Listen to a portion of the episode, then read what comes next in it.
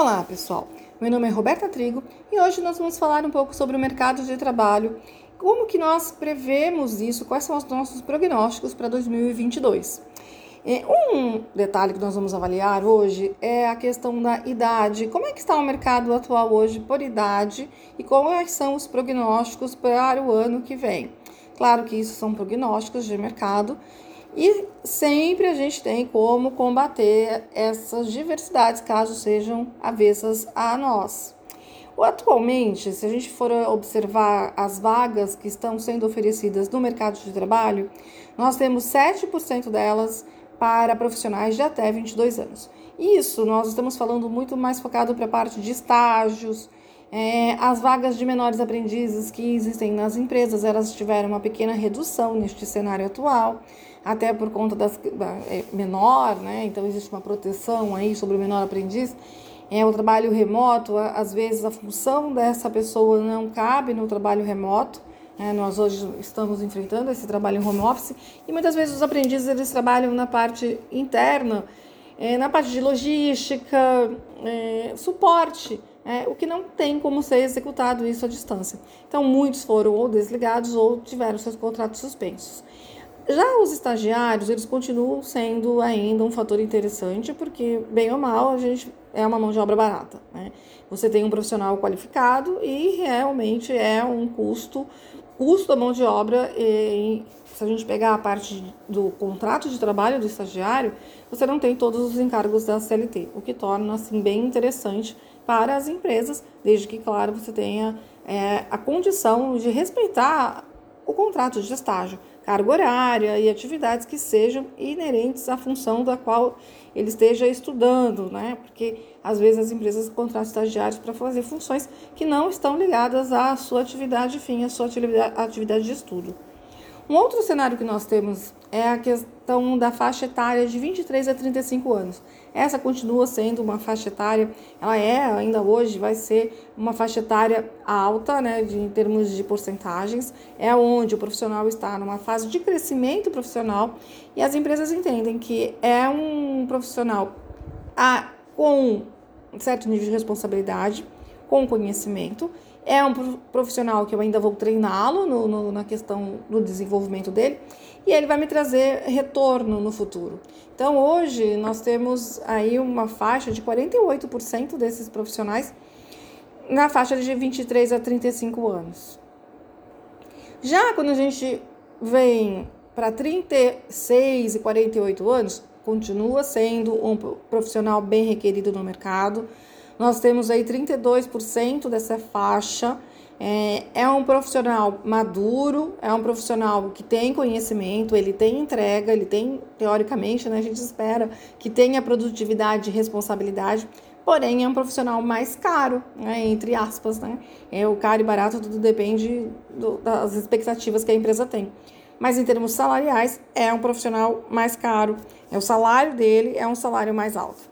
É, e já infelizmente, acima dos 48 anos, a gente tem uma queda é, de vagas, pra, já estamos aí numa faixa de 13%. Infelizmente, é uma queda, e isso também vem porque é, vem questões de algumas habilidades que as pessoas talvez não tenham desenvolvido, é, e Claro, eu também acho que existe um preconceito do mercado em achar que uma pessoa mais velha não possa entregar a mesma coisa, mas tem uma questão de cultura da empresa, tem uma questão de habilidades, tem várias questões que são avaliadas dentro do mercado de trabalho, que eu não estou dizendo se eu concordo ou não, mas que é a realidade e é o cenário atual. Se a gente passar para um cenário futuro, aí nós vamos ter uma queda em algumas áreas e outras maiores. Então, se a gente pegar profissionais de 22 anos, isso a ideia e a tendência é que ter, tenhamos um aumento nessa faixa de profissionais, que nós passemos essa faixa para 13%. Por que isso? Porque de onde vem esse valor, né? Esse valor vem primeiro da retomada dos contratos de menores aprendizes, né? que existe uma necessidade de retomada disso. Então, isso vai elevar a nossa faixa de ofertas para o mercado de trabalho para esses profissionais e também a questão dos estagiários. Né? O estagiário continua sendo uma boa opção para as empresas, né? num valor aí interessante. Outro aumento que a gente observa na faixa salarial de 23 a 35 anos, onde irá para 56% das ofertas. Esse valor também é dado em função da questão da uma mudança interna estruturada das organizações. Vai, ter, vai haver, sim, uma mudança na parte de organização interna, de reestruturação de mão de obra, e isso fará com que essa faixa salarial, essa faixa salarial não, essa idade, essa faixa etária seja mais procurada, ah, em detrimento da faixa dos 36 a 48 anos, que prevê assim, uma queda tanto nessa como a de 48. A gente prevê aí uma queda considerável, uma faixa aí de 36 a 48 anos para 24%, que era antes de 32, uma queda para 24, e a de 48 anos de 13, né, para 7%.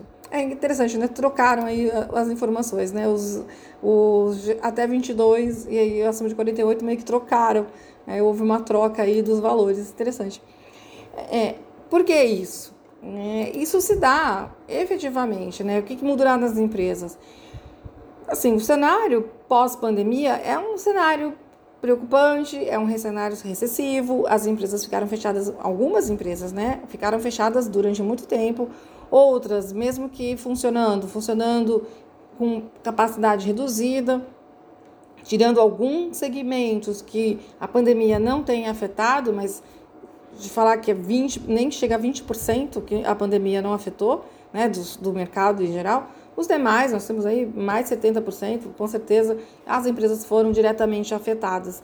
E principalmente, aí a gente coloca num cenário real brasileiro, que é as pequenas e médias. E as pequenas e médias empresas sempre foram responsáveis por mais de 80% da efetividade da mão de obra local. Né? Se a gente pega as empresas é, maiores, ok, elas têm muita mão de obra, né? Empresas grandes, multinacionais, mil, dois mil, cinco mil funcionários.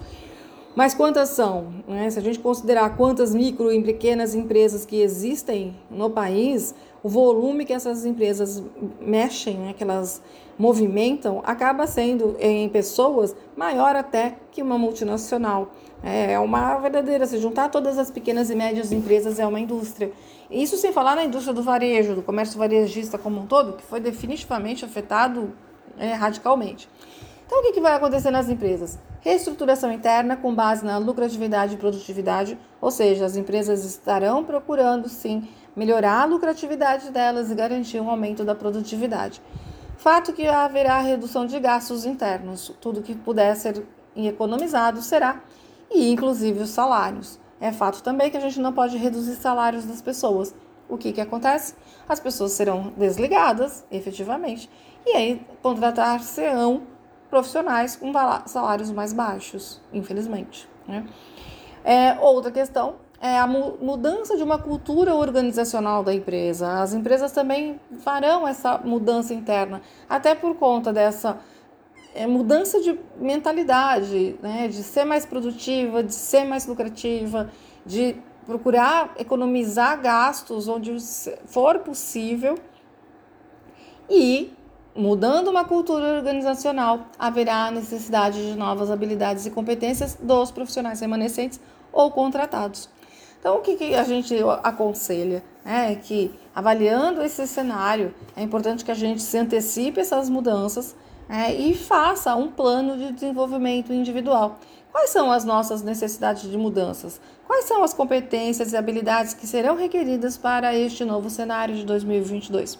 Acompanhe as nossas postagens que nós falaremos sobre isso um pouco mais, sobre mudança de habilidades, mudanças de comportamentos, atitudes, é, até formação acadêmica também, o que será mais é, solicitado das empresas, para que a gente possa, até em conjunto, desenvolver um plano de desenvolvimento individual, de forma que nós não ficamos fora deste mercado de trabalho, ok?